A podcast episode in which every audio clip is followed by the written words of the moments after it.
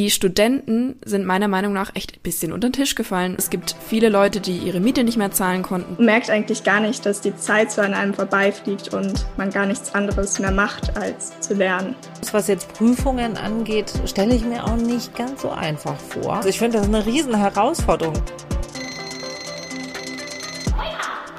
Oder fürs Hirn.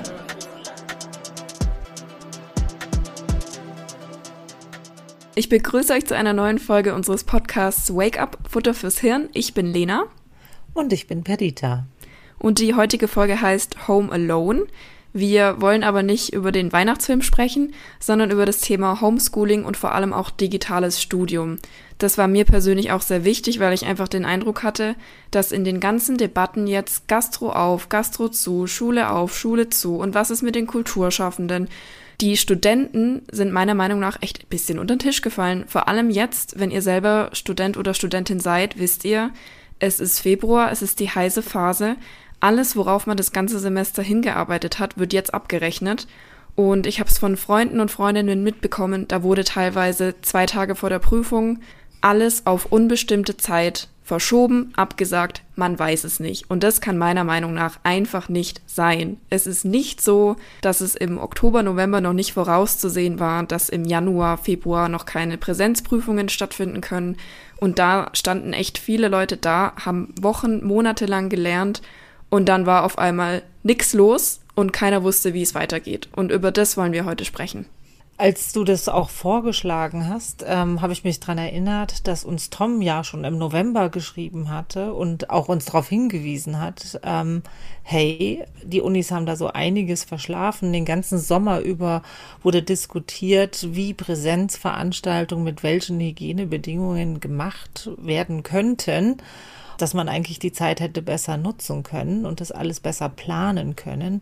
Und letztendlich ist es jetzt die gleiche Problematik. Man wusste ja vorher, Prüfungen werden anstehen, die müssen organisiert werden. Und letztendlich sind alle wieder in dieser diffusen Haltung. Aber nachdem du das auch gesagt hast, hey, Studenten sind von der Politik auch eigentlich ignoriert worden mit ihren Bedürfnissen, habe ich nochmal nachgeschaut, was ich zu diesem Thema alles gesammelt habe die letzten Monate. Und mir ist aufgefallen, die Diskussion ging höchstens über das Thema, ja, jetzt fallen deren ganzen Nebenjobs weg und die haben finanzielle Probleme. Ja. Aber was das auch bedeutet, dass du die ganze Zeit jetzt dein Studium ganz alleine wuppen musst, das wurde eigentlich wenig bis gar nicht diskutiert in der Genau, und ich meine, das ist natürlich ein großer Punkt, weil ähm, wir haben auch recherchiert, dass knapp 40 Prozent der Studierenden, die neben dem Studium arbeiten, wegen Corona jetzt mit weniger Geld auskommen müssen. Äh, und das ist ein wichtiger Faktor. Und es gibt viele Leute, die ihre Miete nicht mehr zahlen konnten, die zurück zu ihren Eltern ziehen mussten, die ihr Studium pausieren mussten, weil es einfach finanziell nicht mehr gereicht hat. Aber ähm, es hängt halt auch an vielen anderen Stellen. Es hängt am technischen Equipment, es hängt daran, wenn man ähm, nicht mehr in die BIP gehen kann. Ich habe es gemerkt, ich habe im Wintersemester meine Bachelorarbeit geschrieben.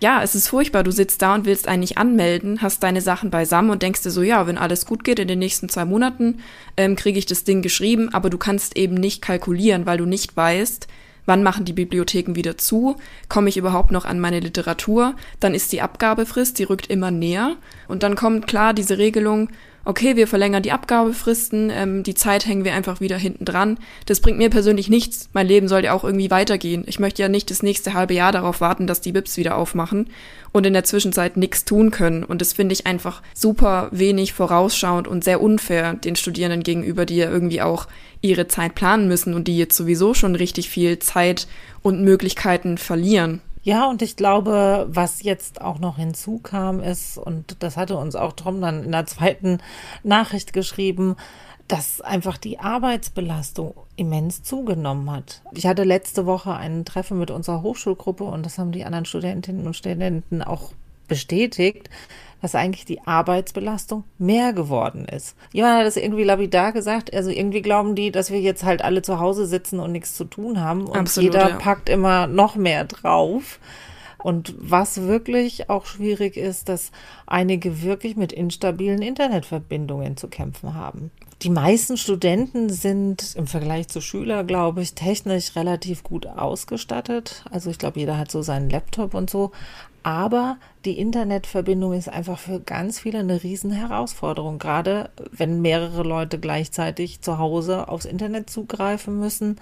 Und ja, aber warum ist es auch so? Ich meine, Deutschland ist im Vergleich mit den anderen Industrienationen einfach ganz, ganz weit hinten dran. Ich habe mal einen Vergleich rausgesucht, dass man das bisschen nachvollziehen kann. In Japan und Südkorea sind drei Viertel aller Haushalte mit einer Glasfaserleitung versorgt, die superschnelles Internet garantiert. Und in Deutschland sind es nur zwei Prozent der Haushalte. Also zwei Prozent versus 75 Prozent, das ist schon ein Unterschied. Und ähm, laut der OECD-Studie ist damit Deutschland auch absolut bei den Schlusslichtern unter den Industrienationen. Und ähm, ein Experte zu dem Thema meinte auch, ähm, diesen Ausbau des, des Glasfasernetzes auf Vordermann zu bringen, das dauert halt auch mindestens 15 Jahre. Und ich meine, 15 Jahre ist eine verdammt lange Zeit. Und wenn man bedenkt, wie viele Länder das schon haben, dann frage ich mich, seit wie vielen Jahren Deutschland eigentlich pennt bei diesem Thema. Ja, und ich meine, das betrifft jetzt nicht nur Studenten, das betrifft Schüler genauso. Also, ne, also wenn jetzt einfach die Kinder mit ihren Eltern zusammen zu Hause alle gleichzeitig ne, aufs WLAN zugreifen müssen. Oder ich stelle mir vor, Gemeinschaftsunterkunft, wo alle jetzt sozusagen in der Gemeinschaftsunterkunft sitzen, jeder schaut halt auf sein Handy und dann sollst du damit ne, ähm, online äh, das System der Schule bedienen. Und äh, wenn du überhaupt die technische Ausstattung hast. Also das ist, glaube ich, für alle eine riesen Herausforderung mit der Technik, aber auch, ich weiß nicht, wie es dir geht, irgendwie jemand zu finden, der einem das erklärt oder ne, wo du was installieren musst und wie du das installieren musst und was Absolut, du alles machen musst. Ja. Ich finde das eine riesen Herausforderung und nicht jeder hat vielleicht äh, Freunde und Bekannte, die dir einiges erklären und zeigen können. Deswegen stelle ich mir auch das schwierig vor, wie jetzt die Prüfungen ablaufen sollen. Ja, also, ich meine, es ist schon klar, es gibt Fächer, in denen kann man jetzt nicht einfach auf Online-Prüfungen umschalten wer jetzt zum Beispiel gerade sein Examen an der Leiche hat in Medizin. Das kann ich sehr gut nachvollziehen. Das wird schwierig, daraus eine Online-Klausur zu machen. Aber in anderen Fakultäten, in anderen Fächern ist es schon auffällig, dass die Unis da einfach super stark an Präsenzklausuren festgehalten haben und gesagt haben, nein, wir versuchen Präsenz zu machen, wo es geht. Wo ich nicht ganz verstehe, wäre es nicht einfacher gewesen, im Voraus zu sagen, wir machen dieses Semester ein Online-Semester. Also damals im Sommer vor der zweiten Welle bereiten sich alle darauf vor, das komplette Wintersemester wird nochmal online sein. Dann hätten einfach die Profs mehr Vorlaufzeit gehabt und die Studenten hätten sich darauf einstellen können, weil viele sind halt auch nicht vor Ort. Dann musst du wegen einer oder zwei Lehrveranstaltungen in Passau deine Wohnung behalten, Miete zahlen und vor Ort sein. Und das macht einfach wenig Sinn. Und auch das, was uns auch in dem Kommentar geschickt wurde, das sehe ich absolut ein. Diese Mischung aus Präsenz und Online-Unterricht macht ja super wenig Sinn, weil dann hast du eine Vorlesung an der Uni bis um 12, hast ab 12.15 Uhr dann eine Online-Klausur, dann müsstest du dich eigentlich am Campus ins Uninetz einloggen. Ja, jeder, der in Passau studiert, weiß, dass das äh, Passauer Uni-WLAN ein kleiner Witz an sich ist. Was heißt ein Witz? Aber es funktioniert halt einfach nicht gut. Es wird jedes Jahr verbessert, aber es werden halt auch jedes Jahr viel, viel, viel, viel mehr Studenten. Ja, es würde halt einfach nicht funktionieren, sich da vom Campus aus einzuloggen. Außerdem frage ich mich da, wo soll man sich überhaupt hinsetzen mit seinem Laptop? Es ist ja alles abgesperrt, also alle Sitzmöglichkeiten, alle Bänke, alle Tische. Man darf sich ja überhaupt nicht hinsetzen. Das heißt, man müsste eigentlich innerhalb von 15 Minuten schnell nach Hause rennen, alles wieder zu Hause aufbauen und dann online sein. Und da denke ich mir so, warum hat man nicht von Anfang an gesagt, wir machen Online-Lehre und das, was geht, wird umgesetzt? Also ähm, so eine ähnliche Diskussion äh, gibt es ja jetzt auch in Schulsystemen mit dem Wechselunterricht.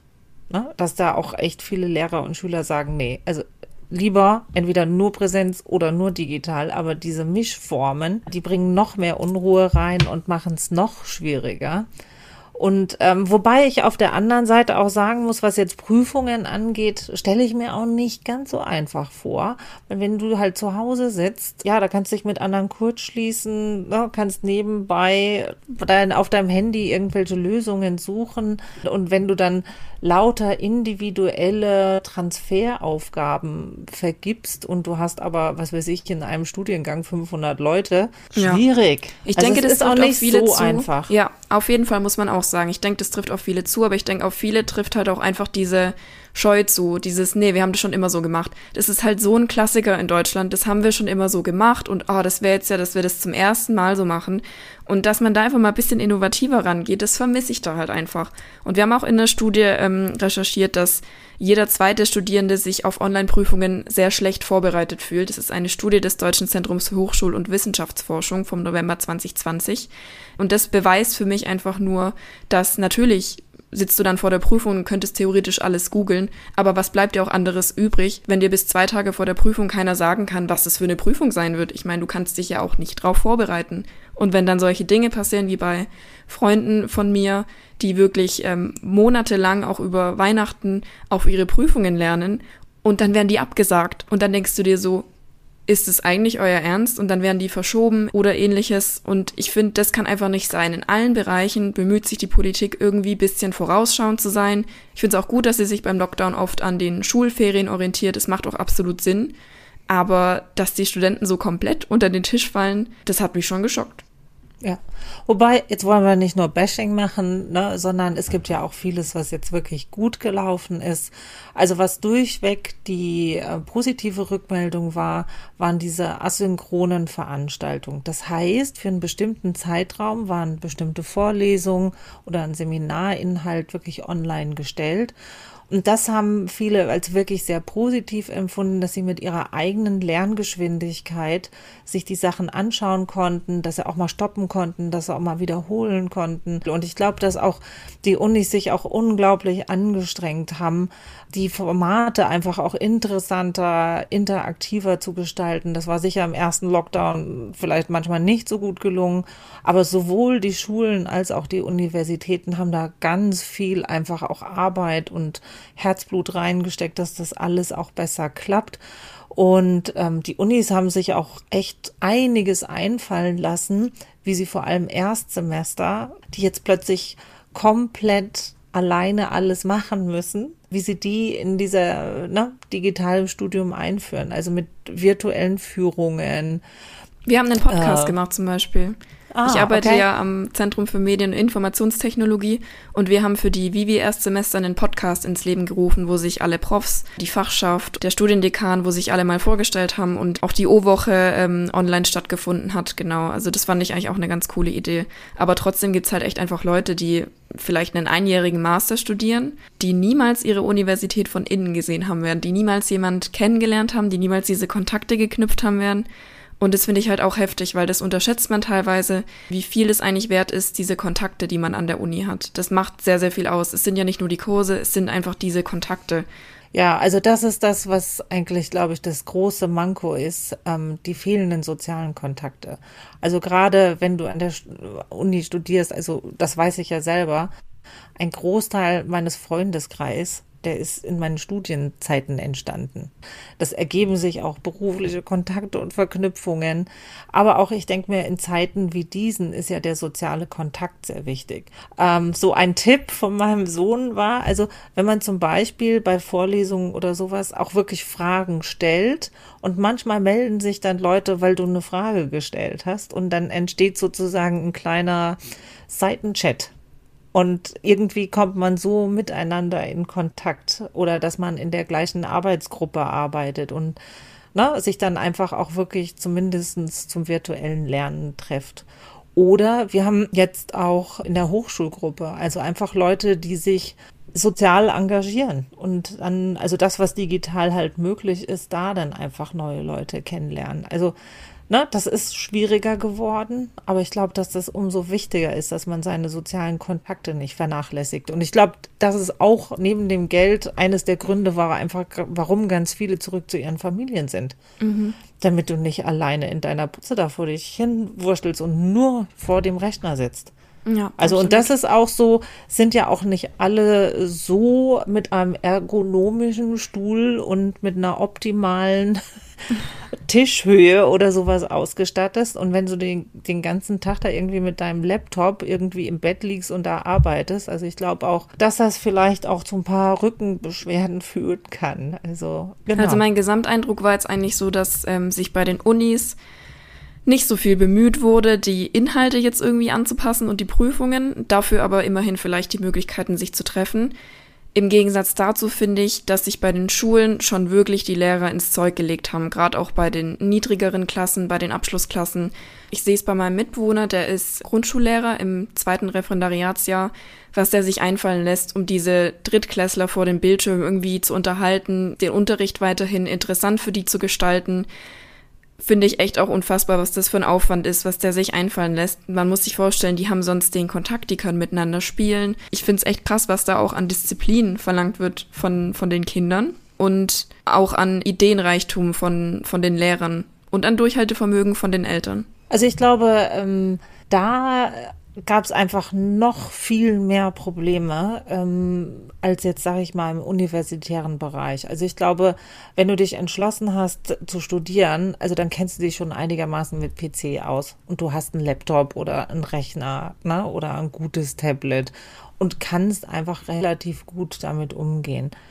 Aber Schulen sind oft ganz schlecht technisch ausgestattet. Dann die Familien, Ne? Also wenn du mehrere Kinder hast. Also ich habe heute gerade einen Kumpel getroffen, der hat zwei Kinder, äh, die sind zehn und zwölf und auch seine Frau muss zu Hause arbeiten. A, haben die gar nicht so viel technische Geräte. Das können die sich auch nicht leisten. Und dann ist bei ihnen auch noch schlechtes Internet. Und es ist in jeder Schule wird's anders organisiert. Er sagt, also bei seinem einen Sohn ist es so, da können die einmal die Woche in die Schule gehen, dann kriegen die ein Paket für die ganze Woche und können das, was sie durchgearbeitet haben, abgeben. Bei seiner Tochter ist es wiederum anders. Da gibt's drei verschiedene Formate, äh, wie die in Kontakt mit ihrer Klasse, ihrem Lehrer kommen kann. Also die benutzen Big Blue Button, Teams und teilweise noch Zoom. Also Du musst einfach. Ja. Da muss man ja auch Glück haben, dass diese Lernplattformen nicht abstürzen. Alle Lernplattformen, die ähm, staatlich sozusagen empfohlen wurden vom Kultusministerium, die sind ja dann alle zu Hochzeiten abgestürzt. Also ich weiß noch, es gab Tage, da saß mein Mitbewohner hier dran und äh, konnte überhaupt keinen Unterricht halten, weil er gesagt hat, alle Plattformen sind down. Ja, aber das ist halt auch so, äh, A, fehlt es auch bei den Lehrern. Also die Lehrer waren auch auf das nicht vorbereitet. Also Sofa-Tutor hat eine ähm, Online-Befragung von Lehrkräften durchgeführt und die haben festgestellt, dass 20 Prozent gesagt haben, ich bin überhaupt nicht auf digitalen Unterricht vorbereitet und 38 eher nicht so gut. Also das waren die Startbedingungen. Und da muss man sagen, da haben Lehrer un und Lehrerinnen unglaublich viel jetzt auch in dem letzten halben Jahr äh, gemacht. Also, ne, die haben sich viel einfallen lassen, wie sie ihre Kinder erreichen. Ich habe ähm, diese Woche ein sehr ausführliches Gespräch mit einer Grundschullehrerin geführt, die versucht vor allem auch die Kinder mit Flucht- und Migrationshintergrund zu erreichen, weil diese ganzen Informationen, was gemacht werden muss, wenn jetzt die Eltern das gar nicht verstehen. Also was die unternimmt, um ihre Schüler und Schülerinnen zu erreichen. Also die fährt ja. da mit dem Auto kilometerweise rum, um die Informationen zu den Kindern zu bringen. Und halt auch und diese, glaub, diese Zusatzzeit, die die Lehrer dann auch in Anspruch nehmen, um erreichbar zu sein für Schüler, für Eltern. Ich erlebe es oft mit, dass mein Mitbewohner einen Anruf bekommt von Eltern, die sagen, könntest du dich vielleicht noch mal eine halbe Stunde mit der ransetzen und das noch mal durchgehen?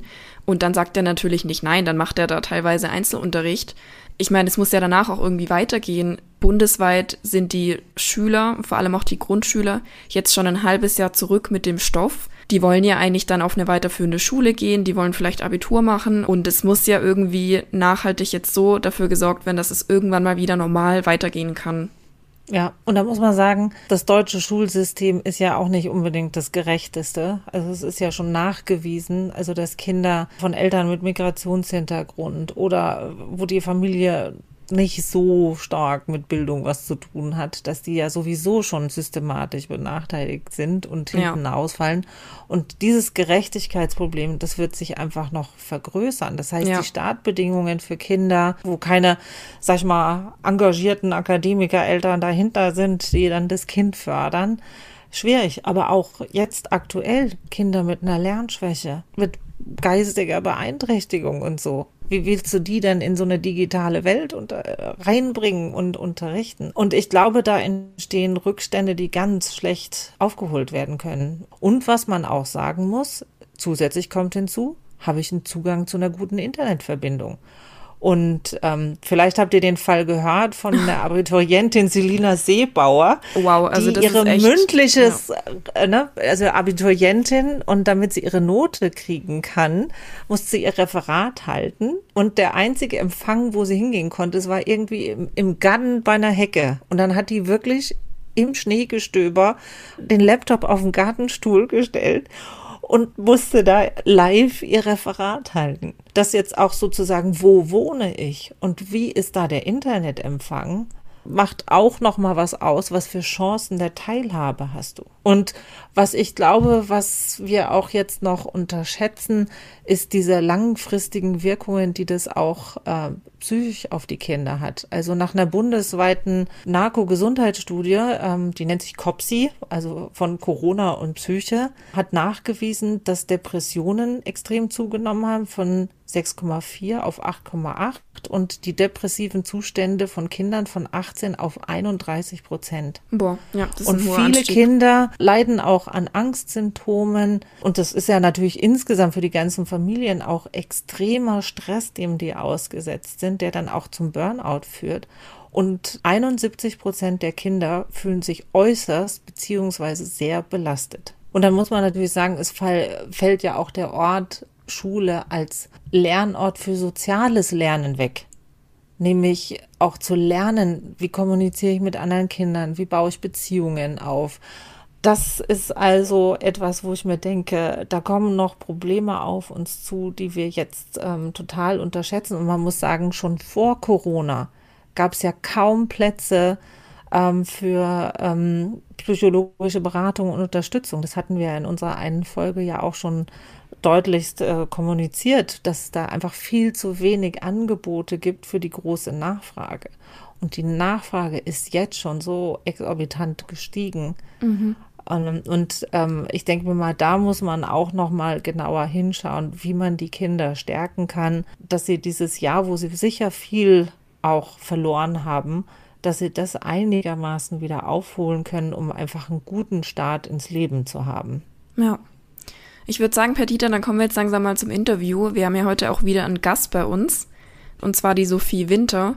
Ich finde, sie ist echt der perfekte Gast für heute, weil sie hat ähm, 2020 Abi gemacht am Freudenhain-Gymnasium und ist jetzt auch Studentin im ersten Semester. Und zwar studiert sie Digital Transformation in Business and Society hier an der Uni Passau. Und ich bin mal gespannt, was sie so zu erzählen hat, sowohl über Homeschooling als auch über digitales Studium. Hallo Sophie, vielen herzlichen Dank, dass du dir Zeit nimmst. Ich starte direkt mit unserer Überraschungsfrage und zwar, was war die witzigste oder peinlichste Situation, die dir im Homeschooling oder bei einer Online-Vorlesung bisher passiert ist? Um, ähm, das war wahrscheinlich in einer Ringvorlesung, die öffentlich ist. Da kamen nämlich Bots in unsere Vorlesung und ähm, haben das so ein bisschen Umfug getrieben. Und oh was Gott. genau? Was genau? Was haben die genau gemacht? Eine hat zum Beispiel Gurken gegessen und ähm, dabei ihr Mikrofon angemacht. Oh, oh, nicht günstig, nicht günstig. ja. Okay, ähm, was beschäftigt dich jetzt aktuell? Na, du musst ja jetzt schon eine ganze Weile zu Hause lernen und äh, ja. ne, zuerst Schule, dann Studium. Was beschäftigt dich aktuell? Was bewegt dich aktuell? Also zunächst will ich natürlich sagen, dass ich sehr wichtig finde, dass, ähm, dass wir so wenig Corona-Fälle wie möglich haben und ich deswegen das natürlich verstehe, ähm, dass wir zu Hause lernen müssen. Aber was mir wichtig ist, ist auf jeden Fall, dass wir gut unterstützt oder dass wir gute Unterstützung brauchen.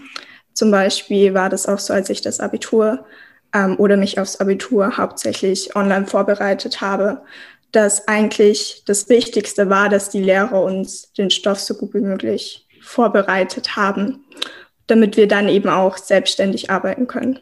Ich denke, das ist ganz wichtig, dass ja, wir eben die Möglichkeit haben, auch zu lernen, wie man sich so selbstständig vorbereitet. Mhm. Ja, und ähm, ja, du bist ja jetzt wirklich ähm, direkt als Abiturientin und jetzt als äh, Studienanfängerin in dieses Thema Homeschooling und digitales Studium ähm, reingerutscht. Erzähl mal ein bisschen so von deinem Alltag und wie du das auch erlebt hast.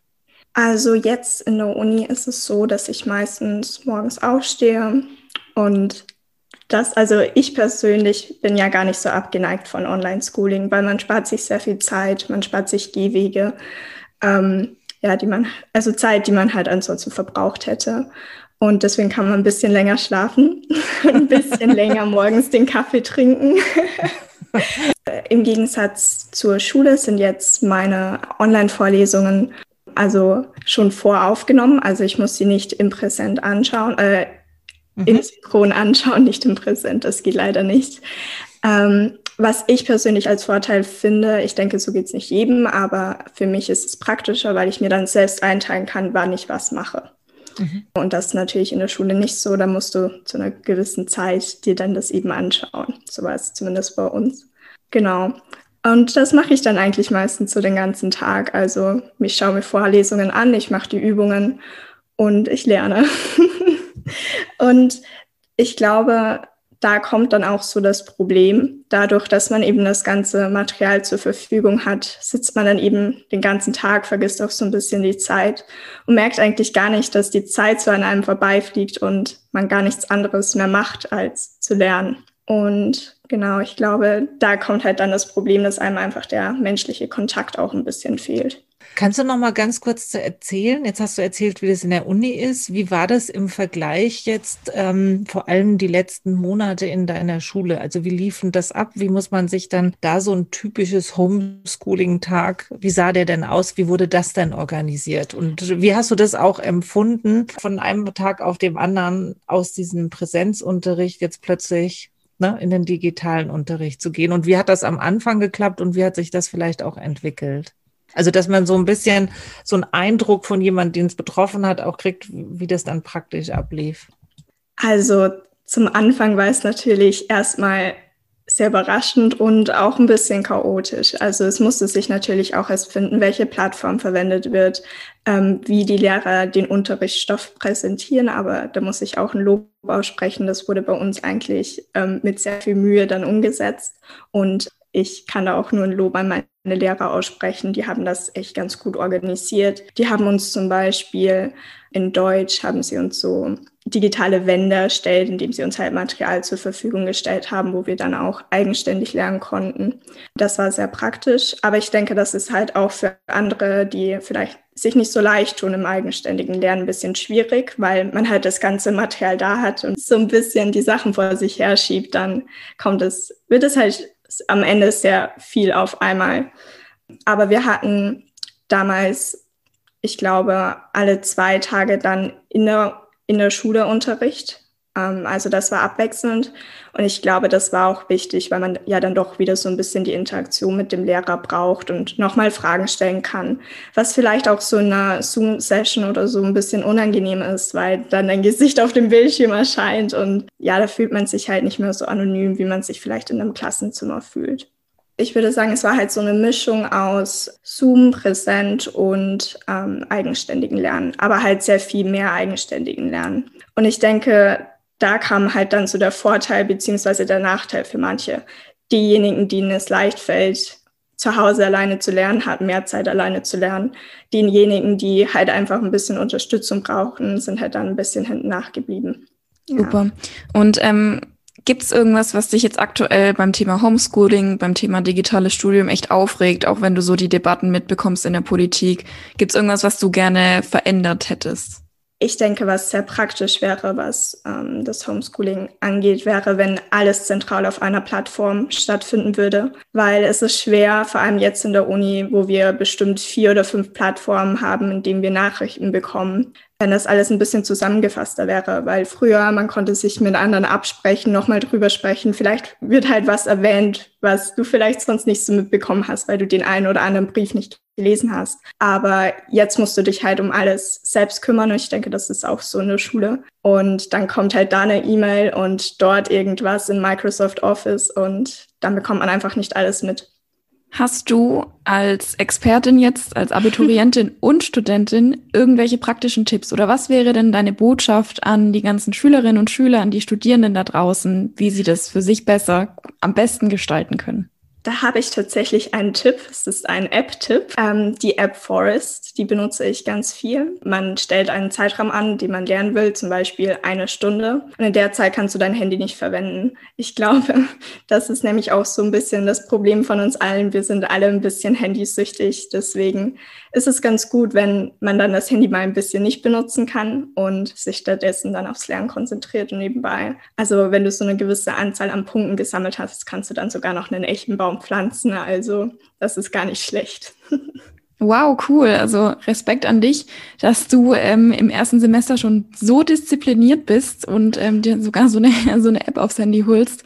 Ja, ich glaube, das ist echt eine gute Idee, weil wenn es neben einem liegt, dann greift man doch echt viel zu oft zum Smartphone. Das ja, war es eigentlich auch schon, Sophie. Vielen lieben Dank, dass du dir die Zeit genommen hast. Danke, dass ich da sein durfte. Wir wünschen dir natürlich weiterhin viel Erfolg beim digitalen Studium, viel Durchhaltevermögen. Ja. Kann ich auf jeden Fall gebrauchen. Ja, ja, ja. Nee, nee, aber das ist auch wirklich das Tipp. Äh, ich habe unterschiedlichste Tipps. Also die eine hat gesagt, also sie bringt extra ihr Handy in die Garage und das ist unten im Keller.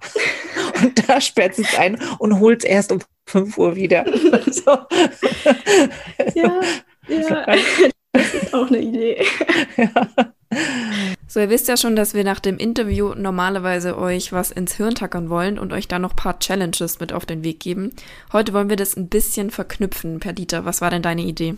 Wichtig ist, dass ihr euch Routinen angewöhnt. Also, dass ihr wirklich pünktlich um acht anfangt und ähm, am besten, die Tipps kennt ihr ja auch schon von unserer Homeoffice-Folge. Äh, ne, sich anziehen etc. Könnt ihr noch nachhören. Aber ganz wichtig ist, schafft euch eine richtige Arbeitsatmosphäre. Von Smiller kam ein ganz praktischer Tipp. Sie in ihrer WG machen das so, dass sie die Küche zum Bibliothekszimmer umfunktionieren. Also sich wirklich eine Bibliotheksatmosphäre schaffen, sich dann Bücher hinstellen und so. Und da muss ganz still sein. Also alle bringen ihre Handys raus. Äh, von der Easy habe ich gehört, die bringen es in die Garage, damit sie ja nicht abgelenkt wird um sich dann wirklich darauf zu konzentrieren. Also das fand ich eigentlich einen guten Tipp. Eure Augen, euer Rücken, eure Hände werden es euch danken, wenn ihr euch einen guten Bildschirm besorgt, eine externe Tastatur und einen gescheiten Stuhl. Weil wenn man den ganzen Tag da am Rechner hängt, versucht euch das wirklich so gesund wie möglich einzurichten. Und neben der Routine ist es aber natürlich auch ganz wichtig, dass ihr für Ausgleich sorgt. Und da hat Lena ein paar tolle Tipps. Wenn ihr das Glück habt, dass ihr Mitbewohner habt oder bei eurer Familie wohnt oder vielleicht Nachbarn, ähm, die eure regelmäßigen Kontaktpersonen sind, dann weiß man zwar, die sind immer da und man könnte theoretisch immer was mit denen unternehmen, aber es tut halt einfach gut, es so zu machen wie früher, dass man einfach rübergeht und sagt, hey, wollen wir nachher was machen? Treffen wir uns um 18 Uhr äh, in der Küche, weil dann zieht man es auch durch und dann hat man so dieses Gefühl, hey, wir haben ausgemacht, irgendwie bis 18 Uhr macht jetzt jeder noch sein Ding, aber dann ist fertig, weil dann, dann treffen wir uns, dann gehen wir alle in die Küche, wir machen die Musik an, wir trinken ein Bier und ähm, dann bin ich nicht mehr am Arbeiten. Also, dass man wirklich diesen Cut hat und dass man eine genaue Uhrzeit hat, wo man eben was ausgemacht hat, so wie es im echten Leben auch wäre. Wenn man sich um acht mit einer Freundin in einer Bar treffen würde, dann würde man auch nicht überlegen, mache ich das jetzt oder mache ich das nicht. Nee, man macht es aktiv aus und dann ist es auch klar. Und das finde ich eigentlich, gibt einem noch so ein bisschen einen Ausgleich. Selbst wenn ihr euch nur irgendwie online trefft mit euren Freunden, um ein Spiel zu spielen, macht diese Uhrzeit aus und haltet euch einfach dran. Und das könnt ihr natürlich in den Familien machen und dann ist es kein Wein trinken, sondern wie wäre es dann mal mit einem Picknick im Wohnzimmer? Oder einem lustigen Spieleabend ähm, im Bad. Keine Ahnung. Also irgendwas Es sieht euch ja auch keiner. Es ist ja auch völlig egal. Einfach mal die Rollläden runter machen. Die Nachbarn, obwohl lasst sie oben. Lasst sie einfach oben. Die Nachbarn denken sich doch auch so, komm, wir verstehen's. Alles gut. Ich glaube, äh, ich glaube, alle haben Verständnis für die Situation ja, in der ja. Oder macht eine verrückte Tanzsession äh, in der Küche. Keine Ahnung. Macht Dinge, die einfach Spaß machen. Und wenn sie auch irgendwie, wenn ihr euch affig vorkommt, ist egal. Ist egal, wir Macht haben einfach, wir haben ein Konzert angemacht auf YouTube und haben einfach so getan, als wären wir auf einem Konzert. Und das tat richtig gut, da habe ich noch Tage davon gezerrt und dachte mir so, ja, am Samstag, da waren wir richtig fett feiern, so. Ja, oder schaut euch im Fernsehen oder auf Netflix gemeinsam einen Film an und macht euch selber Popcorn, ne? Und besorgt euch eine Cola, keine Ahnung, und macht euch sozusagen Kino-Event-Feeling ist egal, aber macht wirklich miteinander nette Sachen, weil das ist, glaube ich, ganz wichtig für die Seele. Und dann schafft ihr es auch, in diesen harten Zeiten gut durchzukommen. Also unsere Challenge, während des Lernens Handy ganz weit weg und dann jeden Tag mit Freunden, mit Familienmitgliedern, mit Mitbewohnern, Nachbarn, egal, etwas gemeinsam Nettes unternehmen. Das war's dann eigentlich auch schon wieder von uns für heute. Wenn ihr noch Fragen oder Anregungen habt, dann schreibt uns immer gerne an wakeup@gemeinsam-in-europa.de oder schreibt uns auf den sozialen Medien. Alle weiterführenden Informationen und unsere praktischen Tipps findet ihr auch auf unserer Website futter-fürs-hirn.de und dann freuen wir uns auch schon wieder auf die nächste Folge, wo es dann um das Thema Klima geht. Und zwar heißt die Folge Gutes Klima fürs Klima schaffen. Ich freue mich schon drauf und bis dahin sagen wir Tschüss, und bleibt, und bleibt wach. wach.